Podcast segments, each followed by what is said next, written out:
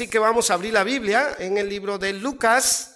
Libro de Lucas, el cristiano no importa dónde, ¿verdad? Tiene la salvación. Amén. Somos salvos por fe, gracias al Señor, Él murió por nosotros y aparte tenemos un alto propósito de vida. Amén. Nomás no vivimos por vivir. Amén. Lucas 15, vamos a la lectura, el pasaje del hijo pródigo, así que voy a estar leyendo ahí del versículo 11 hasta el versículo 24. Amén. Vamos a ponernos de pie, mis hermanos. Este, el pastor dijo que hay una poca asistencia, se imagina cómo son cuando están todos entonces, qué tremenda asistencia hay hoy esta noche, Dios les bendiga, qué, qué bendición por este, esta iglesia aquí, por ustedes, qué bendición conocerles. Muy bien, entonces voy a leer allí a partir del versículo 11, vamos a leer de manera alternada. ¿Ya está conmigo? Entonces vamos a leer. Dice así, también dijo, un hombre tenía dos hijos. ¿Ustedes?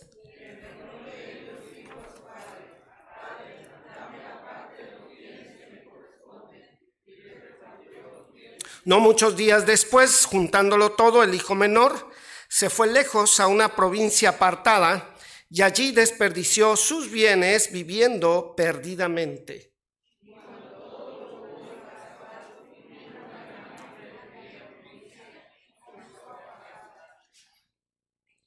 Y fue y se arrimó a uno de los ciudadanos de aquella tierra, el cual le envió a su hacienda para que apacentase cerdos.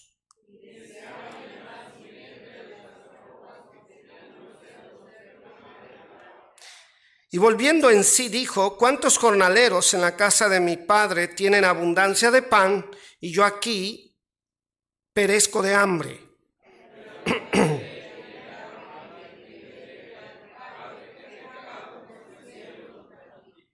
ya no soy digno de ser llamado tu hijo, hazme como a uno de tus jornaleros. Lo vio su padre y fue movido a misericordia. Corrió. Y él le dijo, Padre, he pecado contra el cielo y contra ti, y ya no soy digno de ser llamado tu hijo.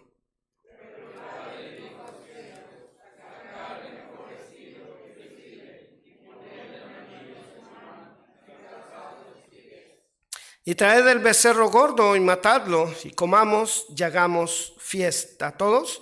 Porque este mi hijo muerto era, y ha revivido, se había perdido, y es hallado, y comenzaron a regocijarse. A menudo este pasaje lo usamos para evangelismo, para hablar de un perdido que se convierte. Amén. Pero hoy hablaremos acerca de un cristiano, cómo debe levantarse. Amén. Así que yo le quiero animar esta noche, hermano, levántate. Levántate. Este, la frase del hijo pródigo fue, me levantaré e iré a mi Padre. Amén. Así que vamos a orar, hermano, acompáñeme y pidamos que Dios nos bendiga. Señor y Padre, gracias te damos esta noche, Señor, por tu bendición, porque nos reunimos en tu nombre. Gracias, Padre, porque podemos alabar tu nombre. Este es el lugar de nuestros cantos, nuestros himnos, las canciones, Señor, que llenan nuestra alma, Señor, y el lugar de los buenos recuerdos, Padre, de estar en tu presencia. Bendíganos pues ahora escuchando tu palabra, llénanos, alúmbranos, ilumínanos con tu Santo Espíritu. Te lo pedimos, Señor, en el nombre de Cristo Jesús. Amén. Yo allá le digo a los hermanos, si no dice amén, no se sienta es su pase. Amén. Puede sentarse, perdón, hermanos. Perdón, perdón. Puede sentarse, amén. Muy bien, hermanos. Este, el pastor me, me, preguntaba de la hermana Maura. La hermana Maura este, canta, hermano. Mi, mi esposa es, este, eh, tiene seis volúmenes grabados. ¿Alguien ha escuchado la hermana Maura? A ver, levante la mano. Amén. ¿Quién todavía no ha oído la música? ¿Todavía no la tiene? ¿Alguien la tiene pirata por ahí? Bueno, este, déjeme decirle que este, pues este, eh, traemos música, si usted quiere, hermano, este, ya no traemos discos porque pues ya no, algunos, algunos autos viejitos todavía. Tienen, no sé si los nuevos, yo no sé, yo nunca me he montado en un nuevo, pero si trae para disco, no, pero ya no vendemos discos, pero sí traigo unos USB. Unos USB con los seis volúmenes de mi esposa, Este, y también mi hija canta, tiene un nuevo volumen, más otras dos canciones. Hay una canción bien bonita para la mamá. Y si usted lo quiere, todo eso son como 81 canciones por 15 dólares. Traigo unos pocos USB, si usted lo quiere. Si aparte de eso usted dice, bueno, quiero el USB, pero también en mi teléfono, ahí se lo pasamos en su teléfono también, por el mismo costo, sea Android o sea iPhone, ¿verdad? Nomás si no tiene prisa salirse, allá nos tardamos como un minuto para ya traigo la manera de nada más se lo subimos, se los bajamos ahí. Amén.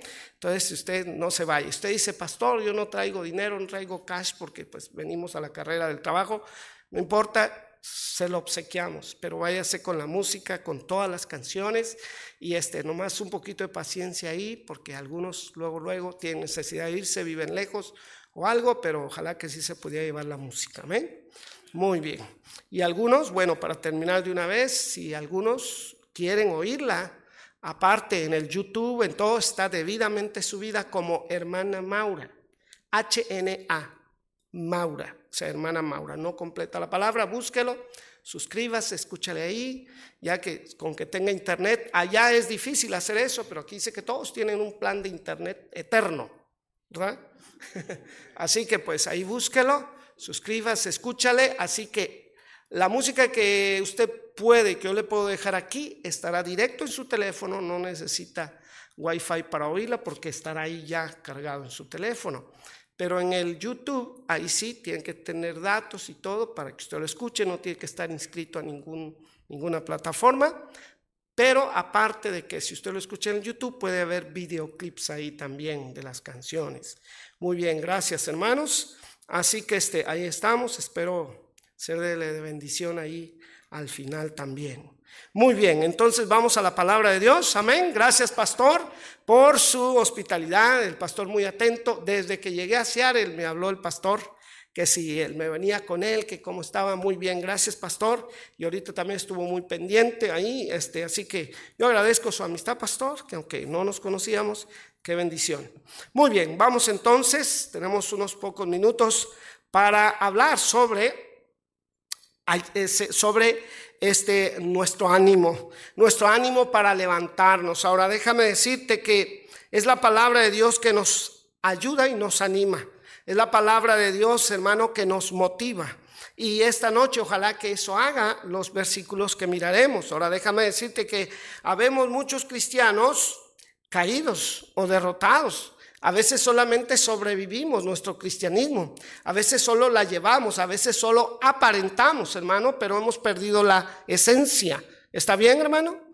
¿sí? Y a veces solamente estamos ahí nada más este, este, sobreviviendo de manera espiritual, pero eso no dura mucho, hermano. No sé cuál sea tu situación, tal vez tú puedas decir, no, yo, yo no soy caído, yo no soy derrotado, pero si no estás caído, tal vez estás desanimado. Y si no estás desanimado, por lo menos estás conformado. Y hermano, este, pero tal vez no avivado. Y cualquiera que sea tu etapa, vamos a llamarle etapa, ¿verdad? Este, conformado, desanimado, caído, derrotado, vas por el mismo camino, vas hacia atrás. Amén.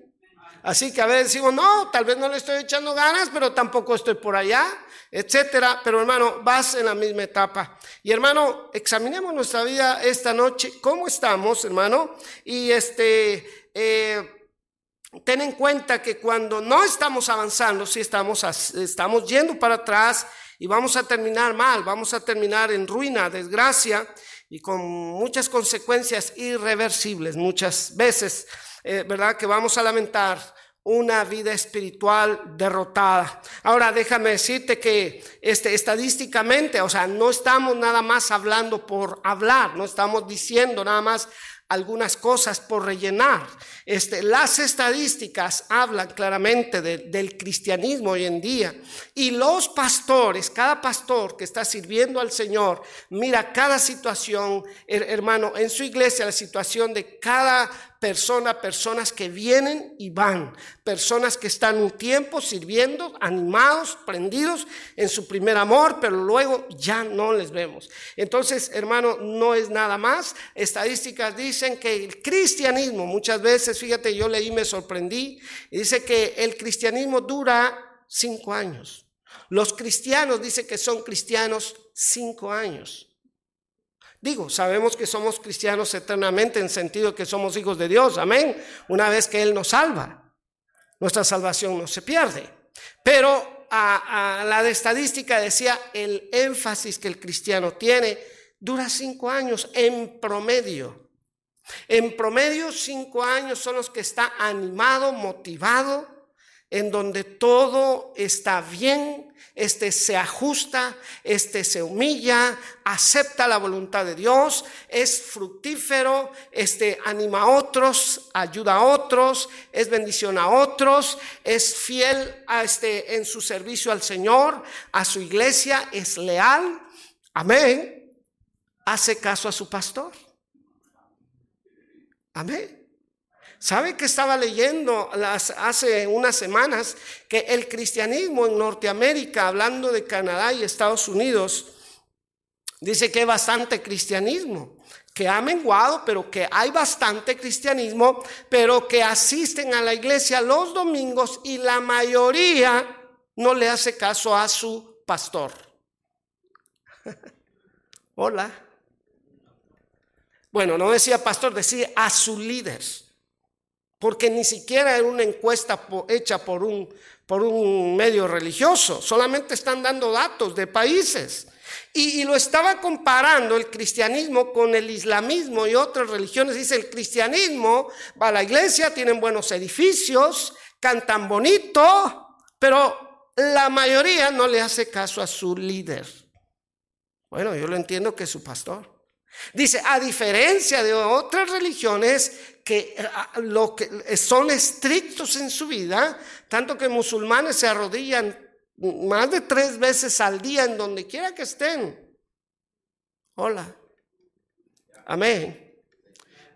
Ah, bueno, hay que meditar en eso.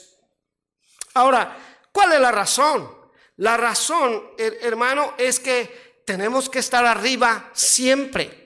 E, e, el hecho de estar animado, hermano, es una acción constante. Tenemos que vivir en el Señor, tenemos que vivir en el Espíritu. Amén, hermano.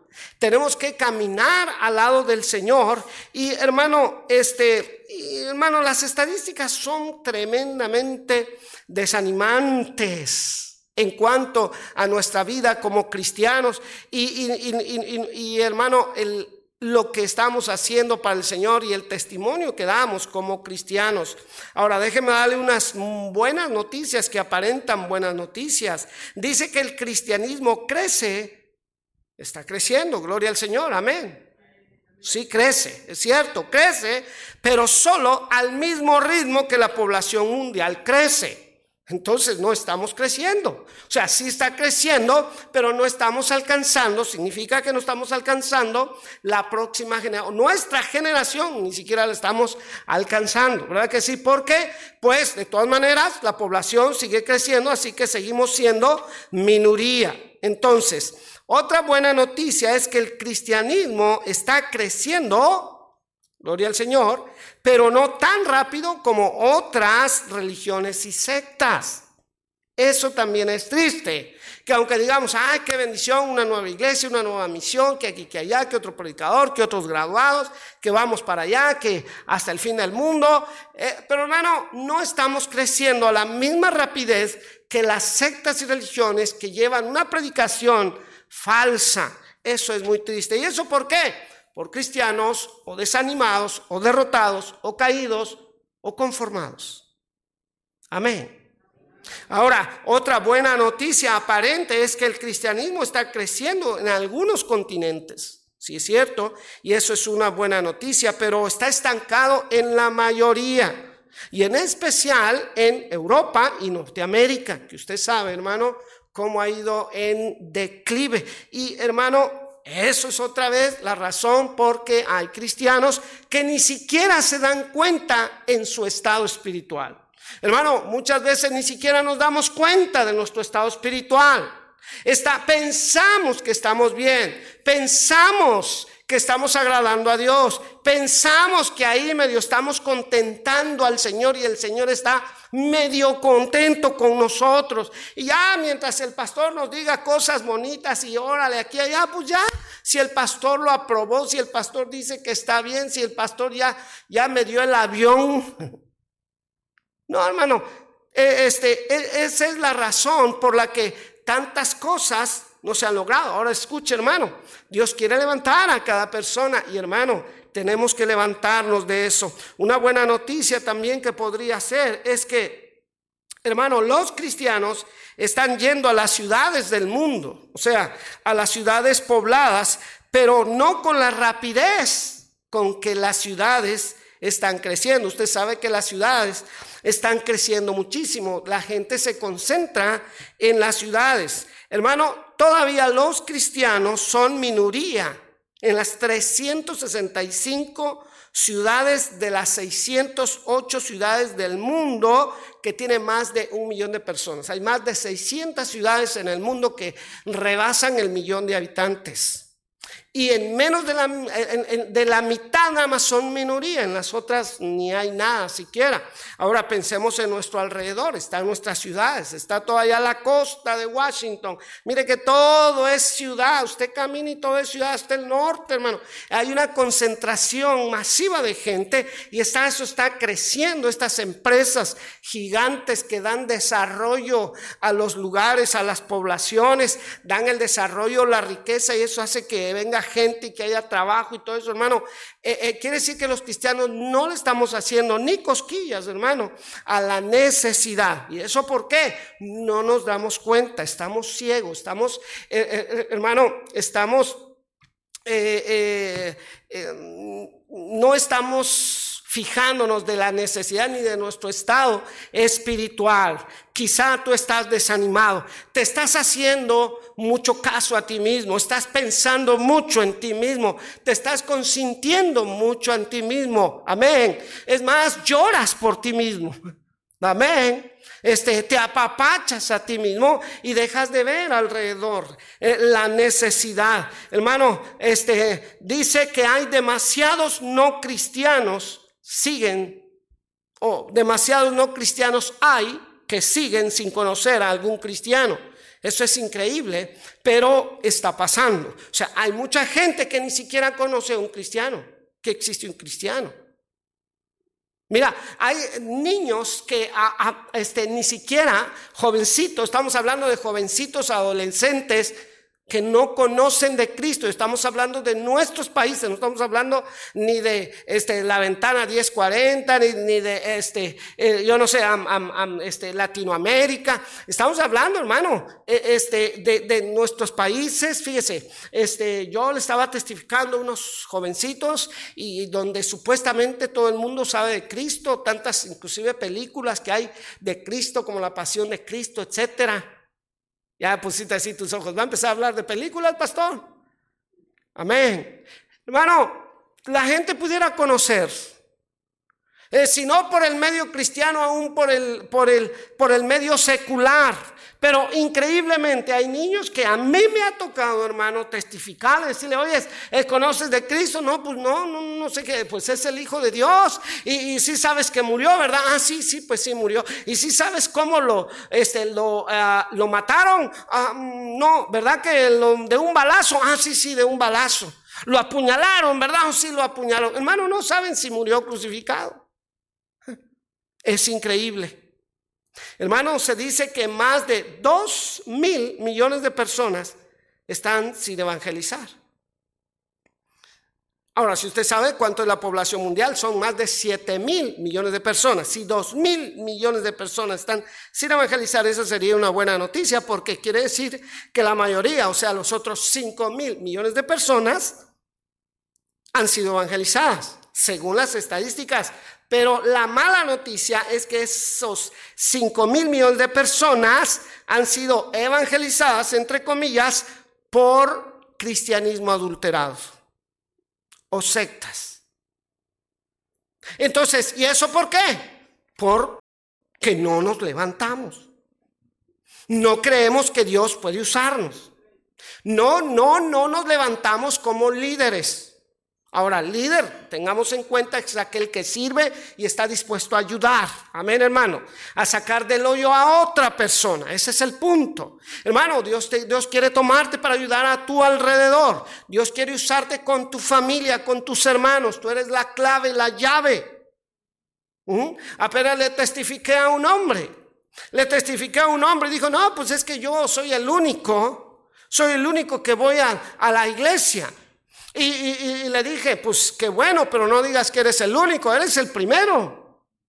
Y, dijo, no, pues es que los demás no quieren. Seguía con su negativez. Y le dije, ¿dónde viven? Allá, allá conmigo viven, allá vivimos juntos. ¿Cuántos son? Son varias. Dije, porque vivimos muchos, porque tenemos que pagar la casa, más de dos mil dólares. Y pues cada uno paga 500, 600, como hay como cuatro o cinco familias. Le dije, pues vamos a testificar. No, no quieren nada, se burlan. Dice, hacen esto y lo otro. No, pero de seguro tal vez van a querer. Mira, tú ni siquiera sabes de que tú puedes ser la bendición para ellos. Le insistí un poco, le dije, vamos, tal vez no, es que ahorita ni están. Creo que si hay una familia, dijo, vamos, le digo, vamos, está bien. Y me llevó a su casa, me metió a su casa, gloria al Señor. Tocó la puerta donde vi a la otra familia y salieron. Dice, mira, aquí está un predicador, quiere hablarte de Cristo. Y les hablé de Cristo y fueron a la iglesia. Y bien contentos.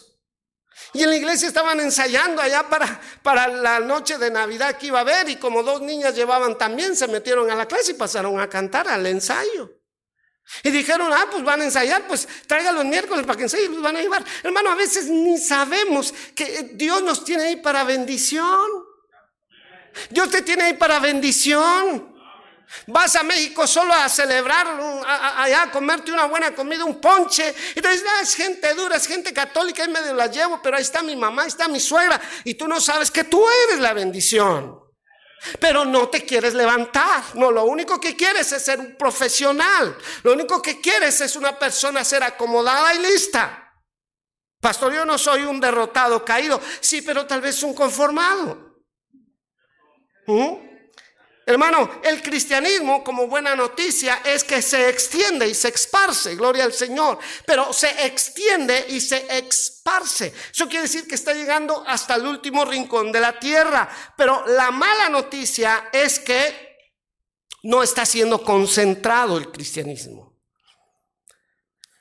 Hermano, en los años 1900 el cristianismo vivía concentradamente. Muchos países enteros, completitos, eran cristianos todos. Y eso ya no está pasando, ni siquiera en Estados Unidos. Europa eran grandes países concentrados de cristianismo. Y eso quiere decir que la expansión hace más difícil la vida cristiana. Por no estar concentrados, un cristiano le es difícil este, por las circunstancias de los distintos credos. Entonces, hermano, ¿Por qué? Necesitamos vivir, eh, eh, necesitamos vivir en concentraciones cristianas. Qué bendición cuando de una ciudad se dice, en esa ciudad, en ese pueblo, hay más de 30 iglesias bautistas fundamentales, ganadoras de almas. Eso qué bendición. Pero mire, todavía no estamos peleando, ¿verdad? Que sí, ¿no? Que aquel este es tu territorio, este, mire, qué mejor que, que se crecieran. Mire, ¿sabe qué? Todavía en Estados Unidos se ven edificios. A mí me sorprende. Yo a veces tomo hasta videos, se lo mando a mi esposa, amigos. Miren, aquí en cada esquina dicen Baptist Church, Baptist Church, Baptist Church, Baptist Church. Vivían concentradamente. Eran montones de iglesias, llenas de gente. Autobuses por todos lados. Yo apenas estaba pensando, creo que las compañías de las VEN ya quebraron porque las que compraban las VEN eran las iglesias. Amén. Hermano, la buena noticia dice que hay más impresiones de Biblias Actualmente dice que se han alcanzado hasta los 93 millones de Biblias sin impresión y para el 2025 se espera que se llegue a los 100 millones de impresiones de Biblias, cosa que en el 2000 apenas llegaba a los 50 millones de impresiones. Así que sigue siendo la Biblia la más la Biblia más impresa, la más comprada y en más circulación. Arrasa cualquier libro que existe en el mundo. Y eso es una buena noticia. Amén. La mala noticia, hermano, es que la mayoría que tiene una Biblia no la lee. Solo la carga, la lleva de su casa a la iglesia, de la iglesia a su casa y la rumba. Amén. Mm. Hermano, dice que hay en circulación un millón ocho, mil ochocientos millones de Biblias. El asunto es que la hemos dejado de leer. Y luego tú dices, ¿por qué estoy desanimado? Y luego dices, ¿por qué no le encuentro sabor a la vida? Y luego tú también te quieres suicidar igual que los impíos.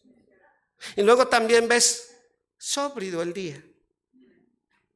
¿Verdad? Oscuro y, nublado y, nieve. Antes querías ver la nieve. Es la primera vez que conozco la nieve, hermano, esta vez. Querías conocer la nieve y ahora te desanima. Amén. Y ahora solo andas hablando de México. Ay, mi rancho, mi pueblo, allá el calorcito, que allá, que el tamal, que todo. Aquí andas desanimado. Pero es porque no lees la Biblia, hermano. Es porque solo la tienes de adorno. Amén. Hermano, no me digas que estás animado. No me digas cuando solo estás pensando en ti, hermano, es tremendo. Ahora, hermano, ¿sabes qué es desánimo? Desánimo es estar sin fuerzas para seguir adelante. Es un desanimado. Sin fuerzas para seguir adelante. Muchos no siguen adelante en sus proyectos de fe. Muchos no siguen adelante en, sus responsabilidades cristianas. Muchos no siguen adelante con sus talentos, con su servicio y su amor a Dios, hermano. Es estar desanimado. Desanimado entonces es estar sin fuerzas para seguir adelante. La falta de ilusión para hacer algo correcto y bueno. Bíblicamente, desánimo significa pérdida del deseo para hacer lo correcto. Oh. Entonces un desanimado es aquel que deja de servir a Dios. Bajita la mano, alguien que está ha dejado de servir a Dios de, en alguna manera, está desanimado. Desanimado es aquel que deja de orar. Desanimado es aquel que deja de leer su Biblia. Desanimado es aquel que deja de ganar almas. Desanimado es aquel que deja la vida santa. Ya no le importa este, eh, eh, eh, entre distinguir, no le importa en analizar entre lo bueno, lo santo y lo profano. El desanimado es aquel que vuelve al pecado, se vuelve mundano. Ahora, hermano, mira ahí entonces nuestro texto. Este, era muy larga mi introducción y espero en pocos minutos darte el mensaje. Amén. Ahora, el hijo pródigo, en primer lugar, se levantó. Es un hombre que se levantó y fue a su padre. ¿Qué hizo para levantarse? En primer lugar, reflexionó. Y si hay algo que tenemos que hacer es meditar, reflexionar nuestra vida, en dónde estamos situados, en dónde estamos, si estamos de pie delante del Señor, si el Señor ha cumplido sus, sus, sus, benevolencias, su bondad, su misericordia en nosotros y nosotros no hemos cumplido y necesitamos levantarnos. Él, él, eh, este, el, el, el hombre, el hijo pródigo dijo, me levantaré, dice que volviendo en sí. Amén. Ah, esto quiere decir que se dijo a sí mismo, me levantaré. Hermano, se dice que las mejores conversaciones son con uno mismo. Ya te hablaste contigo mismo. Mira qué dice el Salmo 42, bien rápido, hermano. Salmo 42. Revísalo, por favor. Ah, el versículo 5. ¿Por qué te abates? ¿Qué dice? ¿Con quién está hablando? Con su alma. Dice, ¿por qué te abates, oh alma mía, y te turbas? ¿Qué cosa? Dentro de mí, espera en Dios, porque aún que he de alabarle salvación mía y Dios mío. Y en el versículo 11 se repite lo mismo. ¿Por qué te abates, oh alma mía, y por qué te turbas dentro de mí? Espera en Dios. Mira, se está diciendo a sí mismo, se está animando a sí mismo. Ahora mira qué dice ahí el 121, más adelantito, Salmo 121, por favor.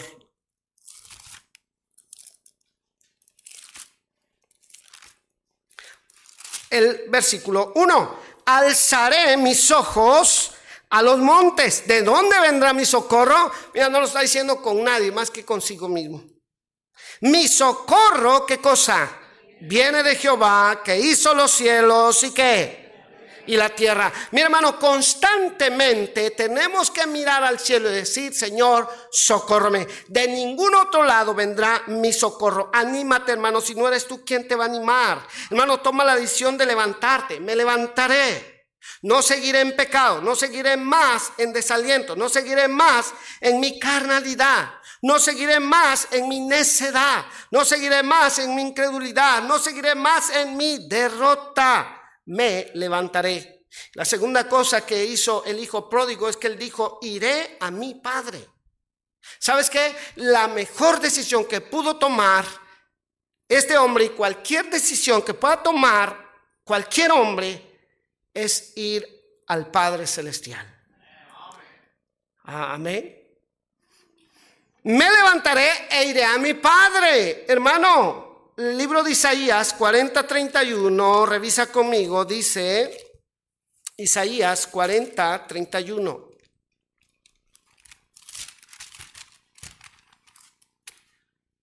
Pero los que esperan a Jehová tendrán qué cosa? Nuevas fuerzas. 40-31. Levantarán alas como las águilas, correrán y no se cansarán, caminarán. ¿Y qué dice? No se fatigarán. Hermano, toma la decisión no solo de levantarte, mira, levantarse no es un asunto nada más de superación personal. Levantarse es un asunto espiritual. Entonces, cuando decidimos levantarnos, vamos a ir a acudir al Señor. Así que, hermano, este, no te refugies en ningún otro lado más que en el Señor Jesucristo. Para levantarte, necesitas arrodillarte. Para levantarte, necesitas venir a los pies del Señor. Hermano, no te refugies en el dinero. Puede ser que nos refugiemos en el dinero. El dinero es muy embustero. Aparenta que te da todo. Aparenta que tienes todo. Dice un dicho, con, este, con el dinero hasta, hasta el perro baila. ¿verdad? Aparenta, pero hermano, te va a traicionar. No te refugies en el dinero, no te refugies en el trabajo. Muchos tienen problemas aquí y allá y mejor jalan, corren para su trabajo. Apenas vienen a la iglesia, vienen tarde y se van luego. Y es tu trabajo todo. Ni siquiera, este, ni siquiera, este, piensas en el Señor, oras, te arrodillas, hermano, no te refugies en tus amigos, no te refugies. Algunos se refugian en las mujeres. Muchos hombres se refugian en las mujeres, les encanta. No te refugies en los vicios, en el licor, en la droga. Pastor, usted le está hablando a un cuerpo de cristianos. Pero pues ya dicen que hay cigarros malos y cigarros buenos. ¿Te imaginas? ¿Mm? No va a ser que tengas por ahí unos guardados, unos cigarros buenos. Sí, nos reímos, pero sí hay muchos que sí. ¿Mm? Sí, sí, sí, tienen ahí. Mira, es sorprendente, hermano. Este, unos hermanos, hermanos, ah, eh, no venían, ya dejaron de venir, unos hermanos fieles, ya estaban en el instituto. Y de repente solo la niña, solo su niña de 10, 11 años y solo la niña y tus papás, no, pues los fuimos a visitar, que aquí no, que el trabajo. A, a, final de cuentas, los fuimos a mirar y resultó que el hermano estaba tomando. Tenía problemas de licor. Y sabe que lo peor que la hermana también juntos. Los dos comenzaron con un poquito la copita social. Sí. Ajá. Y muchas veces es en Navidad que comienza. Ay, mejor si el pastor no hace actividad más del 24 y salimos rápido porque los cuates y... Hermano, no te refugies Es más, ¿sabes por qué muchos lo hacen? Por refugio. No sabes qué hacer con tus problemas. No sabes hacer con tu depresión. No sabes qué hacer con la bola de hijos que tienes. Amén. No sabes qué hacer con la mujer que tienes. No sabes qué hacer con la suegra. Bueno, mi hermano sí ya sabe qué va a hacer con su suegra. La va a poner a cocinar, amén. Muchos ya no saben qué hacer con la suegra. Mi, suegra vive en el Distrito Federal y Tapachula está 25, 22 horas de, viaje. Y nos llega a visitar. Yo le digo, suegra, yo como la quiero, le voy a, le, pago su pasaje de vuelta. Ay, sí, yerno. Amén. Pero hermano, nos reímos, pero algunos que a la fuerza les sale la risa. Porque estás envuelto en muchos problemas. Hermano, hay muchos que están en tremendos problemas. Hay muchos que están endeudados. Hay muchos que están enredados moralmente. Amén.